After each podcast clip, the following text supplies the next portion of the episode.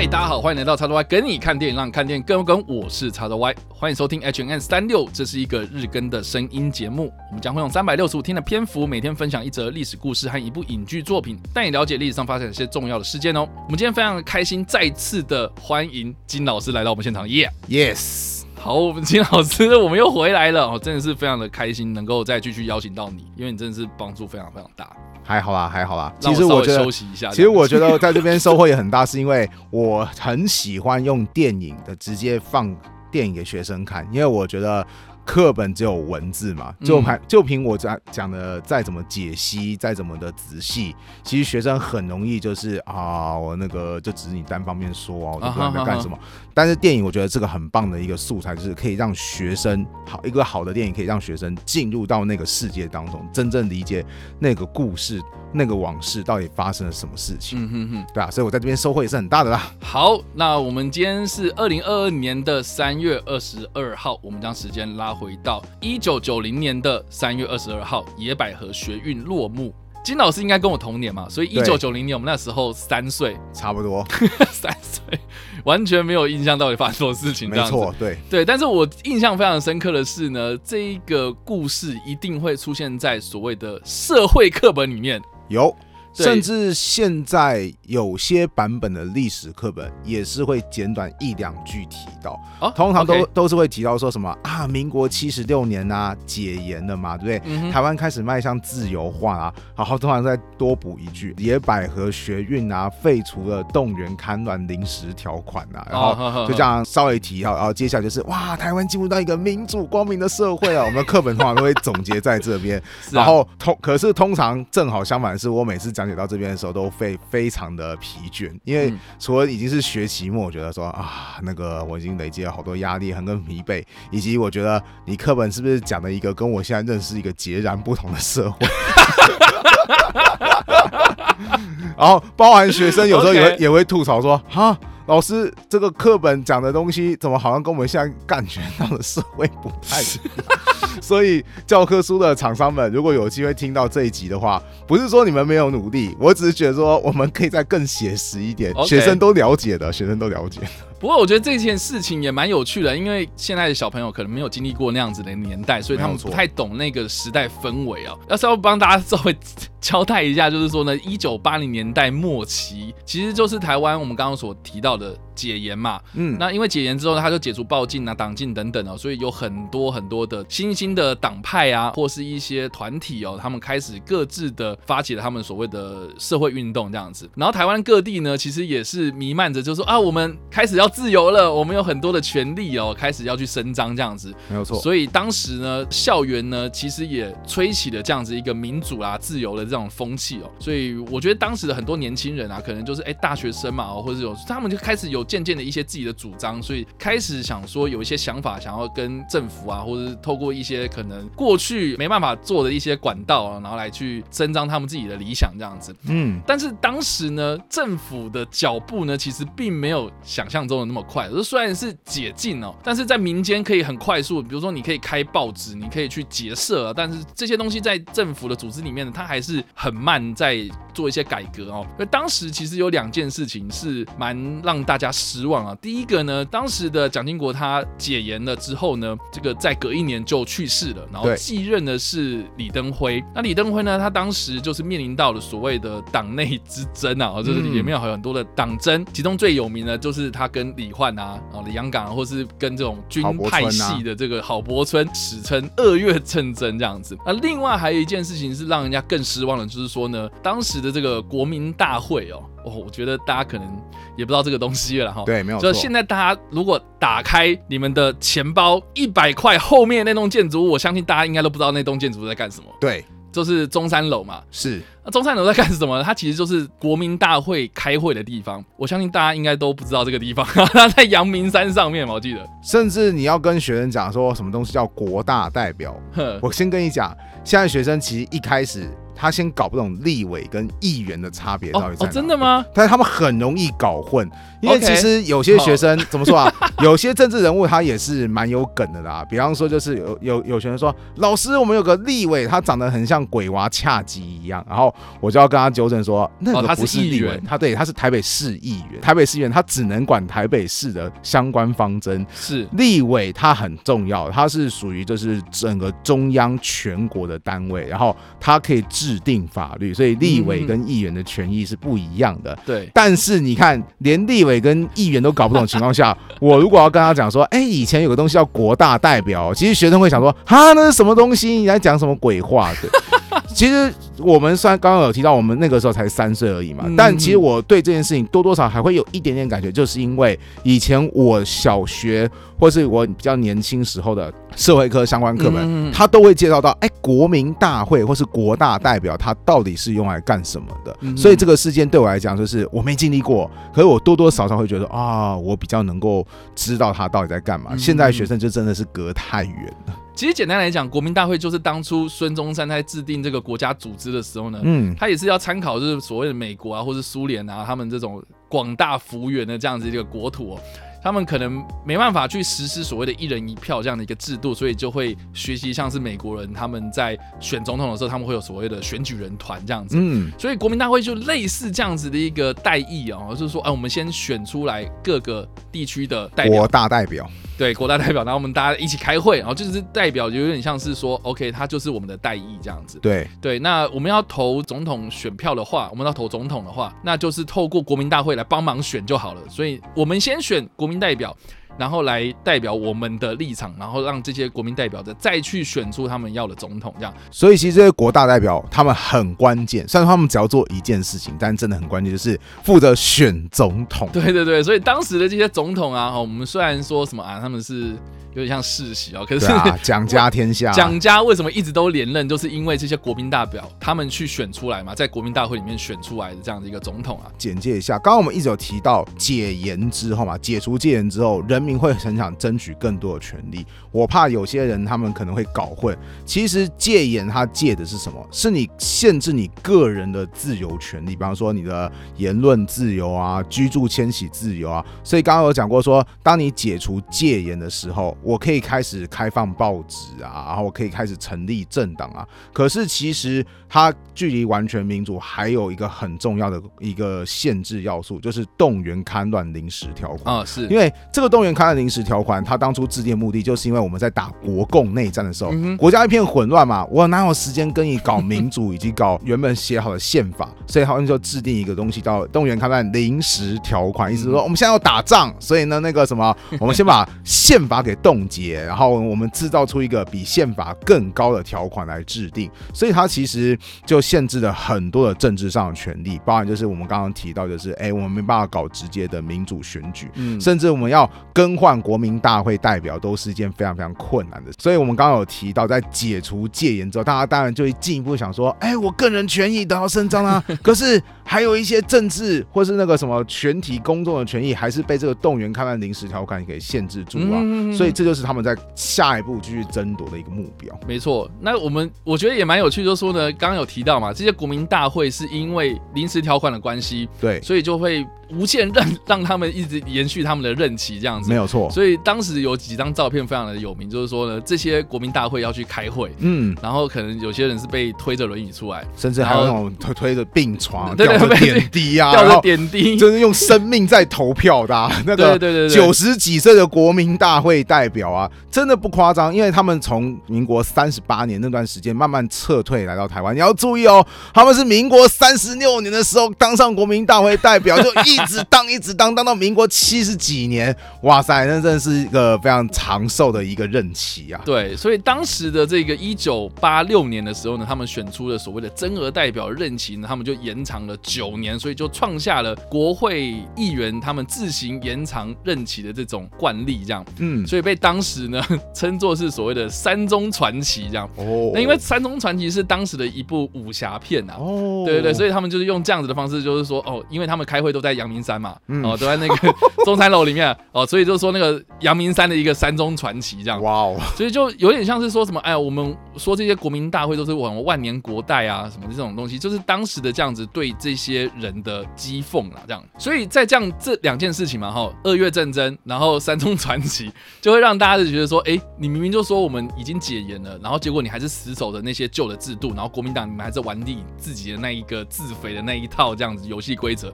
哦，所以就开始在一九九零年的三月十六号的时候呢，就有很多的学生呢。聚集在博爱特区或是在中正纪念堂前面的这个广场前面，就是静坐啊，他们就是表达他们希望要解散国民大会、废除临时条款、召开国事会议，还有政经改革的一些时间表。这四大诉求呢，象征着野百合学运的开始。到了十九号的时候呢，也就是三天之后呢，达到最高峰。那当时的学运团体呢，他们在中正纪念堂就升起了一个巨型的百合花，就象征了这一次的学运他们的精神象征。所以为什么这个学运叫做野百合学运，也是因为他们升起那个百合花之后才叫这个东西啊。嗯，所以在十六号的时候呢，他们并没有说我们要发起野百合学运，也没有，他们是自发性的在这个广场啊哦这些地方哦开始静坐，然后开始有很多人响应嘛聚集这样子。所以到了十九号提出了他们这个四大要求，然后还有野百合确定这次的这个学运的名。名称这样子，然后再让当时的李登辉政府呢，就是有重视到这件事情的这样。那到了三月二十一号的时候呢，刚刚当选。第八任总统的李登辉，呃，也就是被这个万年国代选出来这个李登辉呢，他就接见了五十三位的学运代表了，并且承诺他将来会召开所谓的国事会议来讨论他们这个四大诉求，并且呢就订定了他们的时间表，所以才让这个野百合学运呢在二十二号，也就是李登辉正式的回应了这件事情之后的隔一天呢，就以和平的方式顺利的落幕。那但是我觉得讲到这里哦，我觉得现在有很多的小朋友他们觉得说啊，就是啊达到了，然后散会这。结束了，这样对啊，这不是很现在很常发生的事情。对对，很常发生。但是你要想哦，如果这件事情放在比如说韩国或者是其他的东南亚国家，他们基本上就是暴断了。不要讲其他的地区，就讲野百合运动是一九九零年啊，前一年一九八九年在对岸就发生了。很极其类似的五月三十五号 还是三十几号的那个天安门事件，就是他们的电脑键盘上面一定会缺的那两个数字键，对，绝对不能说的事情。OK，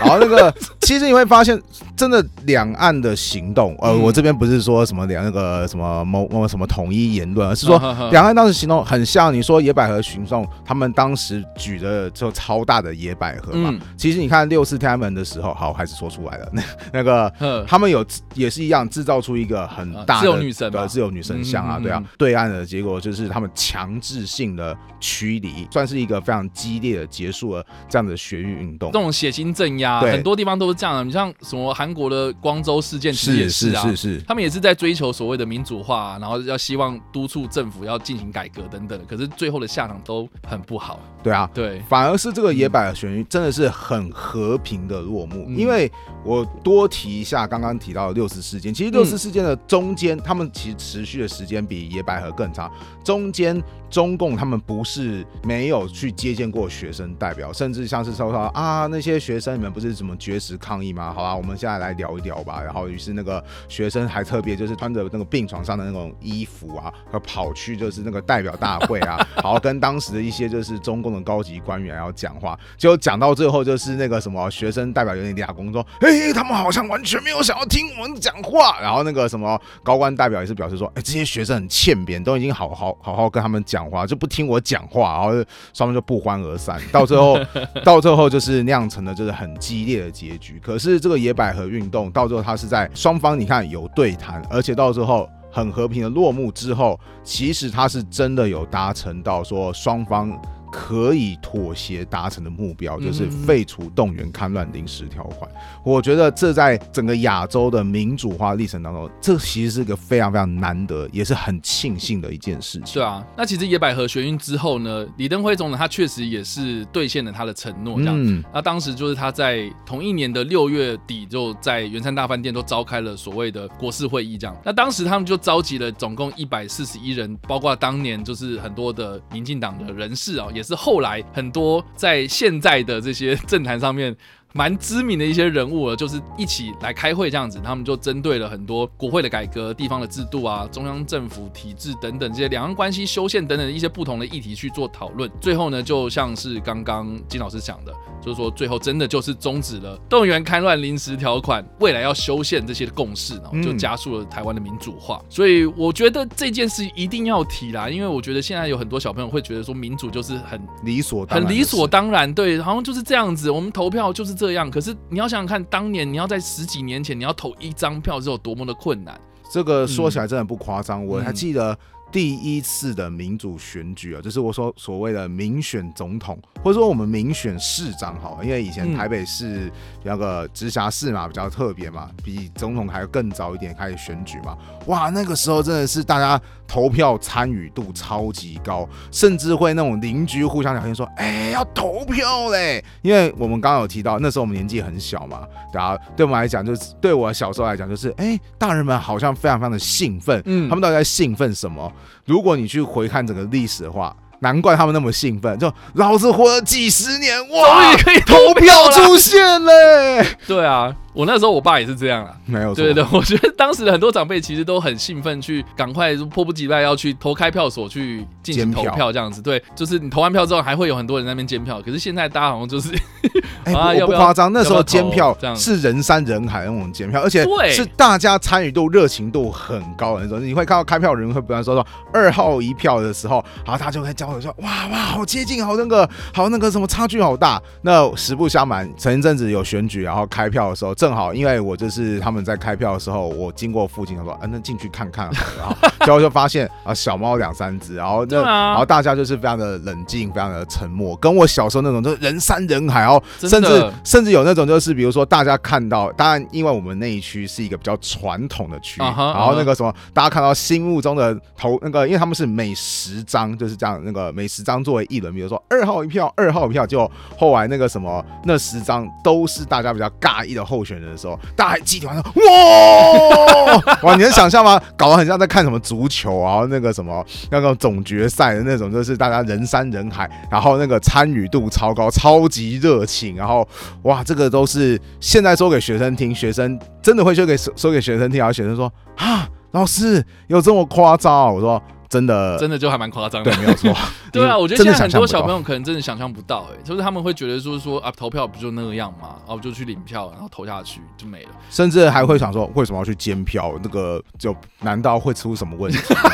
真的以前出过问题，以前都是会有啊。对啊，我觉得这个真的是一个很值得记住的一个历史事件啊！要不然，我觉得如果当做是理所当然的话，你就真的不知道说当时有多少人就为了这件事情，然后去花了很多的力气在这件身这件事情身上。这样，嗯，所以啊，以上呢，这个就是我们今天要介绍的野百合学运哦。那我觉得比较可惜的就是说呢，台湾好像没有一部类似这样子一个比较政治诉求的电影，然后来专门介绍野百合学运哦，反而是一些可能剧情片啊、爱情片啊，有在描述这起事件的过程而已啊。那我们今天要介绍的电影呢，就是《女朋友男朋友》这部片哦。这部片是在二零一二年上映的电影哦，是由九男孩或是后来拍出《血观音》的这位杨雅哲导演所执导的电影。这样，那当时呢，他就是集结了桂纶镁。张孝全跟凤小岳这三个明星呢，来演这一出爱情电影，这样哇，颜值好高哦，颜值高，对，但但是我觉得蛮有趣的，就是说呢，这部片我光看片名真的就是没有吸引我，所以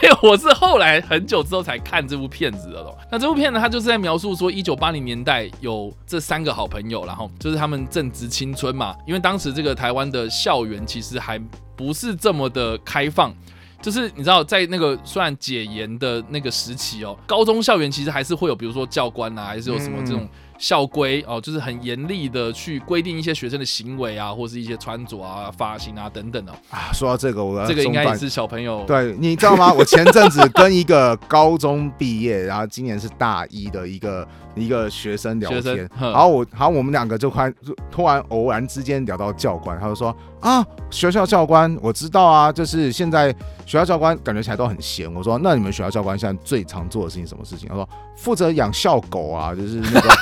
比较说，他们他们还会专门讨论，教官之间专门讨论说啊，哪个哪个粮食啊那校犬比较喜欢吃啊，比较营养啊，花大量时间在养校狗跟校猫。嗯、你知道吗？我超级难想象，就是在我以前那个时代。”教官绝对是最常出现在我们的生活啊，对啊，这位同学，你那个头发有没有剪？这位同学，表弟那个女同学的那个女同学表弟跟他离得太近。这位同学，你怎么样？怎么样？怎么样？然后他说：“哦，教官好烦。”然后又看到教官超级有威严感的。他们现在看现在的学生看到教官，则是有一种就是好好先生啊，说：“哎，教官，小黑他过得怎么样？”然后教官就说：“啊，小黑刚吃完饭，那个什么，那个大家不要去拍他肚子之类。”我就说：“哦，天哪，这是什么时代了？哦。”对啊，差很大。所以其实我觉得这部电影里面呢，它确实是呈现了当时的时代氛围，嗯，好学校的那种场景啊，或者这些学生对于那种冲撞体制的那种热情哦，哦，我觉得在这部片里面其实都可以描述的非常的详细。那当然最后面呢，它就是以这个野百合学运啊，就是这三个人一起去参与这个学运的运动作为结尾哦，然后然后这部片里面最有名的一句话嘛，就是说呢，你先睡一觉，明天醒来，台湾就会不一样。这个就是有很多人在这个选举的当天开票晚上，一定会在社群媒体上面引用的一句话。哇，对，就是说，哎，投开票很紧张哦，在开票的时候，到底谁会当选？没关系，你先去睡一觉，明天起来台湾会不一样，就是这样子啊。我就我我非常推这部片啊，但但是因为这部片里面会牵扯到一些可能爱情的成分啊，或是我觉得当时还蛮前卫的，就是说可能会有一些同性恋的议题在。哦，对对对，所以它里面就是会有一些友情啊、爱情啊，啊，但是我觉得蛮特别，它是以一个大时代底下的小人物故事去呈现当时的这个时代氛围哦，我觉得是一部还蛮值得推荐，而且我觉得蛮有时代意义的一部片子。了解，对。所以以上呢，这个就是我们今天所介绍的历史故事《野百合学运》，以及我们所推荐的电影《女朋友男朋友》。不知道大家在听完这个故事之后有什么样的想法，或是你们看过这部电影呢？都欢迎在留言区要留言，或在首播的时候来跟我们做互动哦。当然，如果喜欢这部影片或声音的话，也别忘了按赞、追踪我们脸书粉丝团、订阅我们 YouTube 频道、IG 以及各大声音平台，也别忘了在 Apple Podcast 三十八礼拜上留下五星好评，并且利用各大的社群平台推荐和分享我们节目，让更多人加入我们讨论哦。以上呢就是我们这次的 H&M 365，希望你们会喜欢。我们下次再见，拜拜拜。